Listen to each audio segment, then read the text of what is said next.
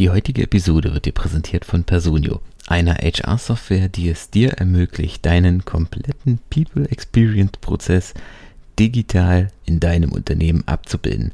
Und damit ab in die Episode. Bis gleich. Wenn du das richtig anstellst, ist das eine Goldgrube für dein Unternehmen. Und damit hallo und herzlich willkommen zu einer weiteren Episode von unserem Employer Branding to Go Podcast.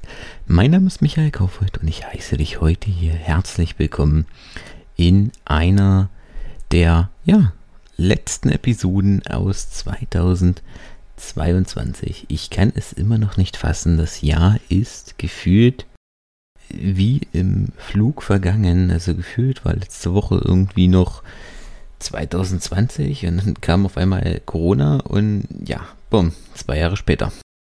Heute geht es um ein Thema, das eigentlich gerade in der aktuellen Corona-Pandemie nicht aktueller sein könnte.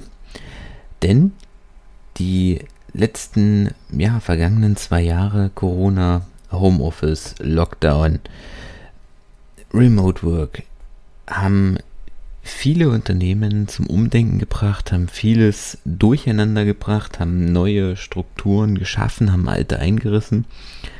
Und ein Teil aus dem Recruiting, was in diesem Zuge sehr, sehr viel Bedeutung beigemessen bekommen hat und auch immer noch viel Beachtung findet und leider auch in vielen Unternehmen immer noch nicht sauber funktioniert, ist das ganze Thema Recruiting-Prozess. Wie sieht dein Prozess aus, wenn die Bewerbung eingeht? Und vor allen Dingen, wie geht es danach weiter? Und wie sieht er aus, wenn es eine Initiativbewerbung ist? Klar, wenn du offene Stellen hast, wenn du bestimmte Positionen suchst, Stellen suchst, hast du eine Stellenausschreibung, die idealerweise mit der Fachabteilung zusammen erstellt ist und sich nicht das HR einfach irgendwas ausgedacht hat. Und dann geht die Bewerbung ein, wird gesichtet, an die Fachabteilung mitunter äh, erstmal weitergeleitet und dann bekommt der Bewerber ein Feedback, wird eingeladen oder eben auch nicht Gehaltsverhandlungen, Stellenverhandlungen, äh, Bewerbungsgespräche und so weiter. Und dann wird er im Idealfall eingestellt und du hast hoffentlich auch einen Onboarding-Prozess, also einen Prozess, wo der Bewerber oder der neue Mitarbeiter, besser gesagt, auch gezeigt kriegt, was sind seine Aufgaben, worauf kommt es an, wie ist die Unternehmenskultur? Wie wird er im Unternehmen willkommen geheißen? Was sind so tägliche Abläufe? Was sind so Routinen? Wie fühlt er sich, also wo er am Anfang gerade in den ersten Wochen auch begleitet wird? Das ist so der Idealprozess. Aber die Frage ist, wie sieht es in der Realität aus? Wie sieht es in deinem Unternehmen aus? Was passiert, wenn die Bewerbung jetzt in dein, in, wenn jetzt eine Bewerbung bei dir eingeht? Wird die sofort gelesen? Wird die sofort weitergeleitet? Wird die sofort geprüft? Oder bleibt die vielleicht auch erstmal ein paar Tage liegen? Was ist mit Initiativbewerbungen?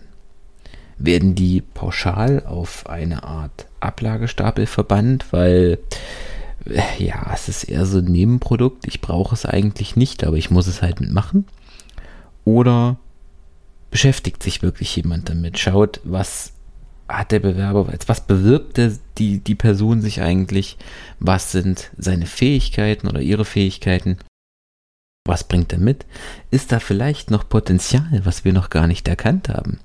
Also, verstehe mich nicht falsch. Ich möchte jetzt äh, hier nicht sagen, du sollst nur noch auf Initiativbewerbungen gehen, aber auf gar keinen Fall darfst du eine Initiativbewerbung wie, einen, wie ein Nebenprodukt oder wie ein Abfallprodukt be behandeln.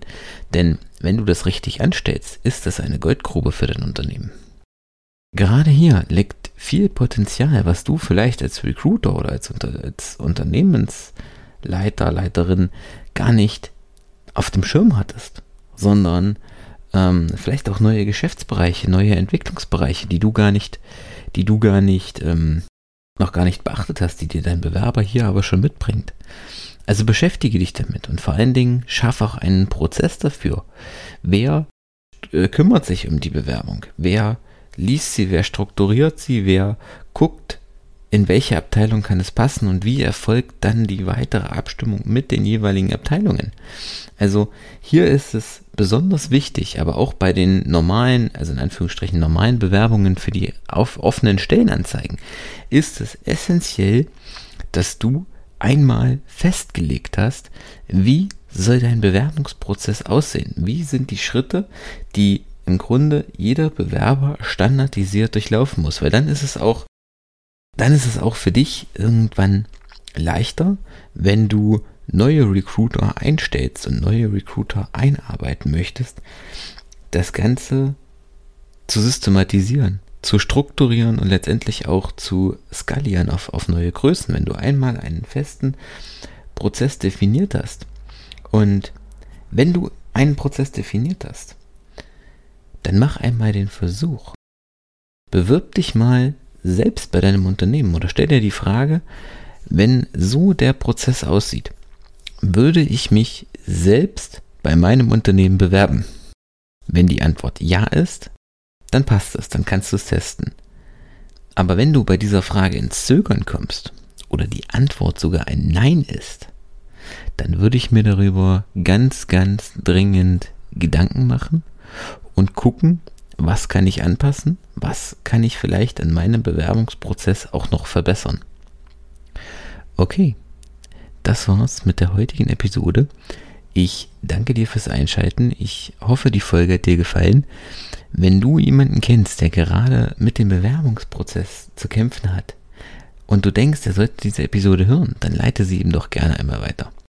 Ansonsten, wenn du sonst Unterstützung brauchst im Bereich HR, im Bereich Employer Branding, dann klicke auf den Link in den Show Notes und wir hören uns bereits in den kommenden Tagen.